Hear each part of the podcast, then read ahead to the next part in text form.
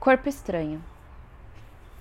Antes, acreditava que meu corpo encarava minha alma como um vírus, uma espécie de doença.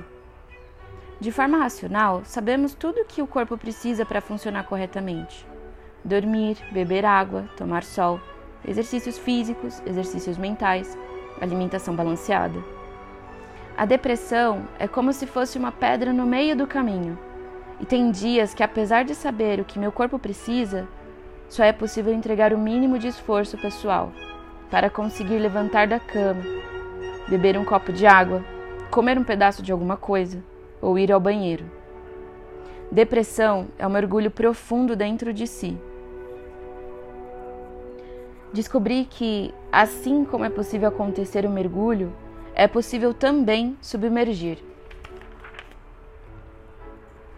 Depressão me parece ser um processo cognitivo comportamental. Digo isso pois fiquei pensando: se somos aquilo que fazemos, comemos, bebemos e pensamos, logo a chave para mudar parte dessa mesma sensação, desse pressuposto, é mudar o que fazemos, comemos, bebemos e pensamos.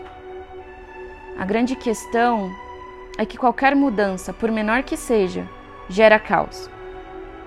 Uma pessoa precisa praticar a auto a autoobservação. Se possível com auxílio, manter-se ciente de se manter vigilante e atento, sobretudo aos pontos caóticos de si, não se esquecendo, porém, de observar como o caos do outro impacta de forma direta a própria vida. O que quero dizer com observar como o caos do outro interfere é justamente naqueles momentos em que o outro prolifera um julgamento sem pensar antes. Durante a minha jornada, observei e ouvi muitos comentários soltos do tipo: depressão é frescura. Mas se analisarmos certinho, qual a diferença entre uma pessoa que tem diabetes para uma pessoa que tem depressão? Ambas, ao meu ver, precisam buscar equilíbrio em sua rotina com auxílio de remédio e disciplina para se construir uma vida. Como disse, antes encarava minha alma como se fosse um vírus. Agora vejo, sinto e percebo que essa sensação era o esforço que meu corpo e alma faziam para me ajudar a escapar de prisões mentais.